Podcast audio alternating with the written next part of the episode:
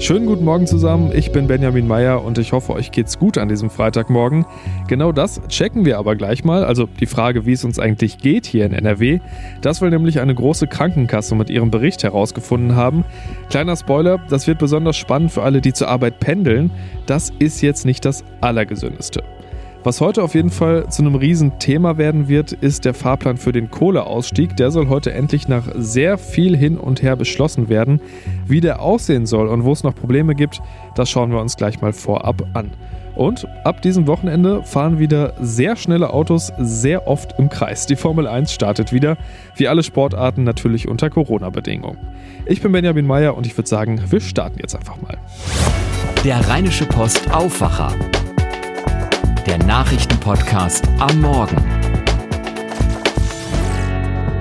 Heute ist der 3. Juli 2020 und wir beginnen mit dem Wetter.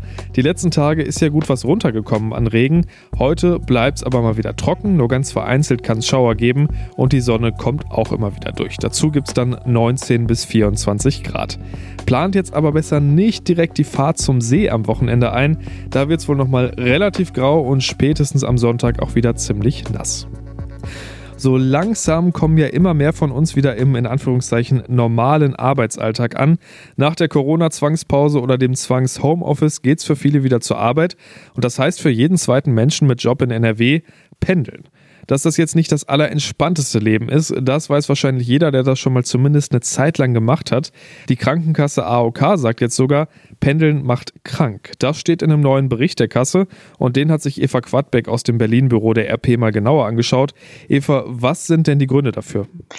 Naja, weil Pendeln löst einfach auch Stress aus, wenn sie auf vollen Straßen fahren müssen oder auch äh, in vollen, vollen Zügen sitzen, wo die Leute vielleicht etwas übellaunig sind. Das löst Stress aus und es ist bekannt, Stress ähm, wiederum hat ganz viele Krankheitsrisiken zur Folge von Bluthochdruck, Herzkrankheiten äh, oder auch, dass man den Stress mit irgendwelchen Dingen, die dann nicht besonders gesund sind, kompensiert, sei es Gummibärchen essen.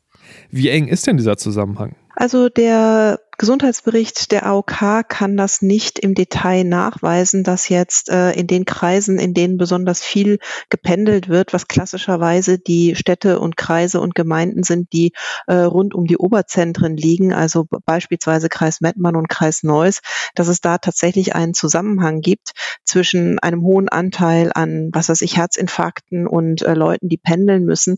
Das hat aber auch damit zu tun, dass natürlich nicht äh, jeder, der in so einem Kreis lebt, pendelt. Es sind ungefähr 50 Prozent, aber eben auch nur 50 Prozent der Arbeitnehmer. Und deshalb schlägt das sich in der Statistik nicht in diesem Umfang nieder. Jetzt gibt es ja das Gegenstück zum Pendeln, das Homeoffice. Durften in Anführungszeichen in den letzten Monaten mehr von uns ausprobieren als normalerweise.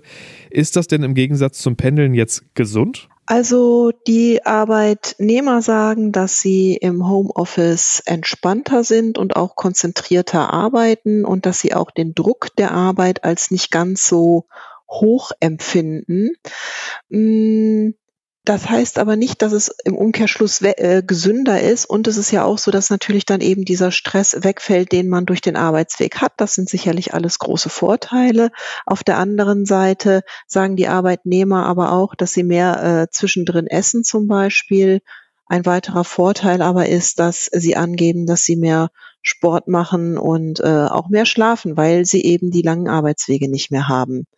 Auf der anderen Seite wiederum machen sich Leute, die im Homeoffice sitzen, die Sorge, ob sie möglicherweise etwas abgekoppelt sind von ihrem Betrieb und äh, dass sie möglicherweise auch äh, ihre Karriere nicht ganz so schnell vorankommt. Das ist also dann auch eine individuelle Frage, wie man mit dem Homeoffice umgeht. Aber ein großer Vorteil ist sicherlich der Wegfall des langen Arbeitswegs. In dem Bericht ging es ja aber auch um andere Themen und ein auch nicht komplett überraschender Punkt ist, ärmere Menschen sind kränker. Ja, das ist so und das ist auch eine Erkenntnis, die äh, wir schon seit vielen Jahren haben, dass Armut krank macht und das kann man in der Statistik auch sehr genau nachweisen. Also da wirft der AOK Gesundheitsreport zum Beispiel aus Diabetes Typ 2, also das ist dieses klassische Altersdiabetes, also äh, diese Zivilisationskrankheit, die durch schlechte Lebens äh, ähm, Umstände und auch durch äh, schlechte Ernährung zustande kommt. 9,3 Prozent ähm, der Hartz-IV-Bezieher haben Diabetes Typ 2 in der Normalbevölkerung oder in der Bevölkerung, die eben von eigenem Einkommen lebt, sind es 5,6 Prozent. Adipositas 14 äh, Prozent äh, der Hartz-IV-Empfänger, nur knapp 11 Prozent äh, der Arbeitnehmer. Und äh, bei Asthma zeigt sich das Gleiche. 7,5 Prozent der Hartz-IV-Empfänger leiden unter Asthma, während es äh, bei den Beschäftigten nur 5,8 Prozent sind. Also da ist die Korrelation ganz eindeutig und auch wenn man auf die Lebenserwartung der Menschen guckt, das ist sehr interessant, das zeigt der AOK-Bericht auch, ähm, in den Kreisen, in denen und, und Städten, in denen mehr Wohlstand herrscht, wie beispielsweise Bonn und Aachen, ist die Lebenserwartung bedeutend höher als zum Beispiel in Duisburg und Oberhausen, wo wir auch wissen, dass die Quote der Langzeitarbeitslosen deutlich höher ist. Irgendwie nicht wirklich überraschend, aber dadurch nicht weniger erschreckend. Vielen Dank für die Infos, Eva Quadbeck. Und wir bleiben erstmal beim Thema Gesundheit und einer wirklich nicht neuen Erkenntnis. Rauchen ist nicht gesund. Ganz im Gegenteil. Und trotzdem darf immer noch relativ viel Werbung dafür gemacht werden. Das wird sich aber wohl in den nächsten Jahren ändern. Zumindest hat der Bundestag das gestern beschlossen. Jahrelang wurde darüber diskutiert. Jetzt soll ein wirklich ziemlich weitreichendes Tabakwerbeverbot kommen. Ab dem kommenden Jahr soll das bei Kinowerbung greifen, außer der Film ist ab 18. Und in zwei Jahren soll dann zum Beispiel auch auf Plakatwänden nicht mehr für klassische Tabakprodukte geworben werden dürfen. Für E-Zigaretten ist dann ein Jahr später Schluss. Der Bundesrat muss bei dem Ganzen aber noch zustimmen. Und auch heute beschäftigen sich Bundesrat und Bundestag mit Qualm. Es geht nämlich um den Kohleausstieg. Heute soll der Fahrplan dafür beschlossen werden. Bis spätestens 2038 soll Deutschland für den Klimaschutz schrittweise aus der Kohleverstromung aussteigen. Manja Borchert berichtet für die Deutsche Presseagentur aus Berlin. Manja, über Details des Kohleausstiegs ist ja echt sehr, sehr lange gestritten worden. Sind denn jetzt alle zufrieden? Nein, das nicht. Umweltschützer haben für heute wieder zu Protesten aufgerufen. Sie sagen, im Kampf gegen den Klimawandel müssten die Kohlekraftwerke viel, viel schneller abgeschaltet werden. Aber das, was da heute auf den Weg gebracht wird, das ist eben ein Kompromiss. Und für den mussten viele verschiedene Interessen berücksichtigt werden. Auch die Interessen der Energiekonzerne, die ihre Kraftwerke jetzt früher als geplant vom Netz nehmen sollen. Aber auch die Interessen der Kohleregionen mussten berücksichtigt werden. Die stehen jetzt vor einem enormen Strukturwandel. Im Rheinland und in Ostdeutschland hängen immer noch tausend tausende Jobs an der Kohle. Deshalb sollen dann ja heute auch Milliardenhilfen für die betroffenen Bundesländer beschlossen werden. Ne? Genau, insgesamt 40 Milliarden Euro sollen in die betroffenen Bundesländer fließen, damit sie in den Kohleregionen neue Jobs schaffen können. Mit dem Geld werden zum Beispiel neue Straßen und Bahnstrecken entstehen, um die Regionen besser anzubinden. Das schnelle Internet soll ausgebaut werden, ehemalige Tagebaue sollen renaturiert werden und der Bund will auch neue Forschungsinstitute in den ehemaligen Kohlerevieren ansiedeln, in der Hoffnung, dass auch das neue Jobs bringt. Für ältere Kohlebeschäftigte, die durch den Kohleausstieg jetzt ihren Job verlieren und nicht nochmal umsatteln können auf einen neuen Beruf, soll es ein Überbrückungsgeld geben bis zur Rente. Deutschland will ja nicht nur aus der Kohleverstromung aussteigen, bis 2022 soll auch der Atomausstieg abgeschlossen sein. Das ist ja auch nicht mehr so lange hin. Ähm, wie wird denn sichergestellt, dass wir trotzdem auch in Zukunft eine ausreichende Stromversorgung haben und dass der Strom bezahlbar bleibt? Da gibt es tatsächlich noch einiges zu tun. Damit der Umstieg auf Ökostrom klappt, müssen zum Beispiel noch tausende Kilometer neue Stromleitungen gebaut werden, weil die Windräder stehen vor allem im Norden. Die großen Industriezentren, die viel Strom brauchen, haben wir vor allem im Süden, im Südwesten. Und der Ausbau des Stromnetzes kommt nur langsam voran. Ja, und der Strompreis, um da Entlastung zu schaffen, soll die Ökostrom Stromumlage, die wir ja alle mit unserer Stromrechnung bezahlen, gesenkt werden. Und man wird während des Kohleausstiegs in den nächsten Jahren auch immer wieder überprüfen, ist die Stromversorgung gesichert und wie sieht es mit den Strompreisen aus? Wie haben die sich entwickelt? Vielen Dank, Manja. Die Bundesliga ist seit dem letzten Wochenende durch. Jetzt geht es in den Relegationsspielen nur noch darum, ob Bremen oder Heidenheim nächste Saison erstklassig ist. Und gestern gab es das Hinspiel in Bremen mit insgesamt zwei Schüssen auf das Tor. Die waren beide nicht drin, deshalb am Ende 0 zu 0. Das Rückspiel in Heidenheim gibt es dann am Montag. Schon am Wochenende startet dann aber die nächste große Sportsaison, nämlich die Formel 1. Das Auftaktrennen gibt es im österreichischen Spielberg und steht, Überraschung, ganz im Zeichen der Corona-Pandemie. Die Teams sind kleiner als sonst und Zuschauer sind nicht erlaubt. Inga Stracke berichtet für die Deutsche Presseagentur über die Formel 1. Inga, das wird wie in der Bundesliga auch so eine Geisterveranstaltung ohne Fans, ohne Promis oder Gäste. und damit auch so ein bisschen ohne das klassische Rennsport-Flair. Jeder muss sich alle fünf Tage testen lassen, überall herrscht für alle Maskenpflicht. Wie startet denn die Formel 1 in diese neue Normalität in Anführungszeichen?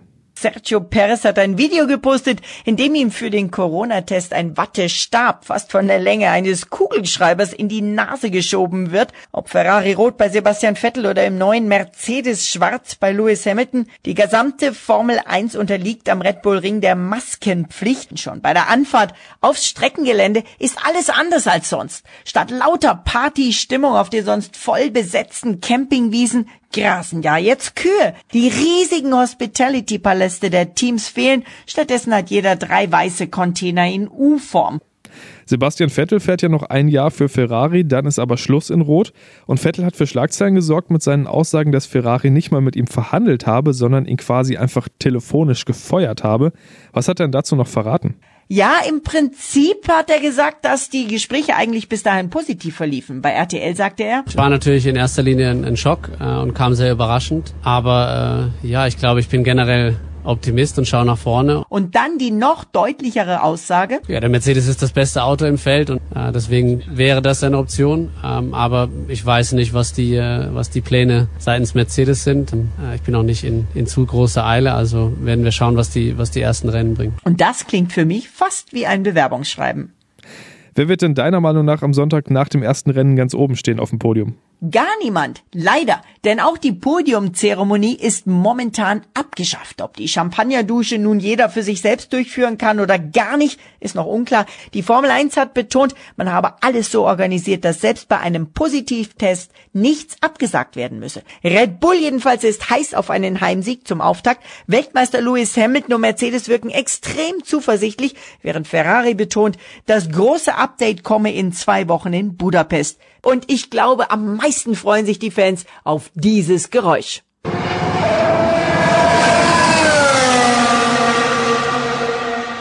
Gute Fahrt. Werfen wir Blick nach Düsseldorf. Charlotte Große aus den Antenne Düsseldorf Nachrichten übernimmt. Guten Morgen, Charlotte. Danke, Benjamin, und einen schönen guten Morgen dir. Bei uns geht es heute unter anderem um den Umgangston in der Düsseldorfer Politik. Der ist aktuell nämlich recht rau, unter anderem sicher auch, weil bald die Kommunalwahlen anstehen. Dann sprechen wir auch darüber, wie es Obdachlosen jetzt in Zeiten von Corona geht hier in der Stadt. Und Ende des Jahres bekommen wir Düsseldorfer vier zusätzliche verkaufsoffene Sonntage. Dass wir bald auch hier in Düsseldorf wählen, merken viele Menschen auch daran, dass der Ton gerade in den sozialen Medien rauer wird, und zwar auch in der Politik. Besonders deutlich wird das zum Beispiel bei der Diskussion rund um den Pop-up-Radweg am Rhein. Dort wurde zum Beispiel Oberbürgermeister Geisel auf seiner eigenen Facebook-Seite von Thomas Jazombek von der CDU mit dem ungarischen Präsidenten Viktor Orban verglichen, der die Pressefreiheit in seinem Land stark eingeschränkt hat. Auch abgesehen vom konkreten Fall glaubt der Düsseldorfer Politikwissenschaftler Stefan Marschall, dass Politiker immer eine Vorbildfunktion haben sollten. Tatsächlich so, dass man äh, als äh, Politikerin, als Politiker auch ein Vorbild ist. Man sollte das auch sprachlich sein. Man sollte also versuchen, in seiner Wortwahl, in den Bildern, die man benutzt, in den Vergleichen, die man benutzt, auch äh, solide und sachlich vorzugehen. Man kann auch sachlich und man muss auch sachlich im politischen diskutieren können. Die Kommunalwahl findet am 13. September statt. Rund 1300 Düsseldorfer, die obdachlos sind, sind aktuell in Notschlafstellen untergebracht. Das hat eine Stadtsprecherin auf Anfrage von Antenne Düsseldorf gesagt. Während der Corona-Pandemie dürfen sie hier auch tagsüber bleiben. Die Einzelheiten von Alina Lietz für Antenne Düsseldorf. Die obdachlosen Menschen sind maximal zu zweit statt wie vor der Pandemie mit bis zu sieben weiteren Obdachlosen untergebracht. Das soll laut Sprecherin auch längerfristig so bleiben. Außerdem gab es in den letzten Wochen und Monaten auch noch andere Hilfen. Zum Beispiel hat die Stadt Proviantpakete zur Verfügung gestellt, die Sozialarbeiter an obdachlose Menschen verteilt haben. Während des Lockdowns wurden so rund 700 Pakete pro Tag verteilt. Auch diese Maßnahme soll langfristig weitergeführt werden, um mit den Menschen in Kontakt zu bleiben. Verkaufsoffene Sonntage zum Schutz vor dem Coronavirus. Ende des Jahres sollen die Geschäfte in Düsseldorf an vier zusätzlichen Sonntagen geöffnet sein. Das hat die NRW-Landesregierung jetzt beschlossen. Der Handelsverband NRW findet die Entscheidung gut, so Sprecherin Karina Peretzke im Interview mit uns. So könne man vermeiden, dass zu viele Besucher auf einmal in die Innenstadt kommen. Gerade an den Adventswochenenden können die Sonntage die sonst sehr vollen Innenstädte an den Samstagen entzerren. Entscheidend ist dabei die Rechtssicherheit der Termine. Durch die zusätzlichen Geschäftstage könne man den Umsatz der letzten Monate zwar nicht nachholen, so Peretzke weiter, es sei aber ein guter Weg, die Wirtschaft in unserer Stadt wieder anzukurbeln. An welchen Sonntagen die Geschäfte in Düsseldorf öffnen dürfen, entscheidet die Stadt wahrscheinlich bei der nächsten Ratssitzung Ende September. Und das war's soweit mit den Meldungen von mir. Diese und weitere Nachrichten gibt's auch auf unserer Homepage antennedüsseldorf.de und immer um halb bei uns im Radio. Vielen Dank, Charlotte. Schauen wir zum Schluss noch auf ein paar Themen, die heute spannend werden könnten. Da beginnt zum einen in Istanbul der Prozess gegen 20 Angeklagte nach dem Mord an dem regierungskritischen saudischen Journalisten Jamal Khashoggi. Khashoggi war 2018 im saudischen Konsulat in Istanbul brutal ermordet worden. Hauptbeschuldigte sind zwei ehemalige Berater des saudischen Kronprinzen. Der Wirkstoff Remdesivir soll heute voraussichtlich die Zulassung für die Behandlung schwerer Covid-19-Erkrankungen in Europa erhalten. Die USA hatten sich in den letzten Tagen fast die komplette Produktionsmenge für die kommenden Monate gesichert. Gesundheitsminister Jens Spahn erwartet vom Produzenten allerdings, dass auch Deutschland und Europa versorgt werden. In Berlin geht es heute nicht nur um Kohle, sondern auch um Tierhaltung. Im Bundestag soll ein grundlegender Umbau der Haltung und mögliche Maßnahmen gegen den Preiskampf bei Lebensmitteln Thema sein. Das Ganze war ja rund um den Tönnies-Skandal wieder in die öffentliche Diskussion geraten. Und eine Nachricht haben wir noch. Nachricht von Tobi. Hey, ihr Lieben. Am Sonntag wird's ernst. Am Sonntag nämlich begrüßt Moderatorin Andrea Kiebel im ZDF Fernsehgarten zum 90er Spezial wen? Matze Knob. Matze Knob alias Super Richie. Und ich habe gelernt auf schlager.de, dass der gleichnamige Song, Super Richie, 1998-99 der zweiterfolgreichste in den deutschen Charts überhaupt war. Nur ganz knapp hinter My Heart Will Go On, Celine Dion. Und das Album von Super Richie war für den Echo nominiert. Die 90er, ey. Die muss ich jetzt erstmal verarbeiten. Das war der Aufwacher am 3. Juli 2020. Ihr habt es wahrscheinlich gemerkt, seit dieser Woche klingen wir so ein bisschen anders. Schreibt uns gerne, wie euch das gefällt. Euer Feedback wie immer gerne an aufwacher.rp-online.de. Habt einen schönen Freitag und dann ein schönes Wochenende. Bis dann. Mehr bei uns im Netz www.rp-online.de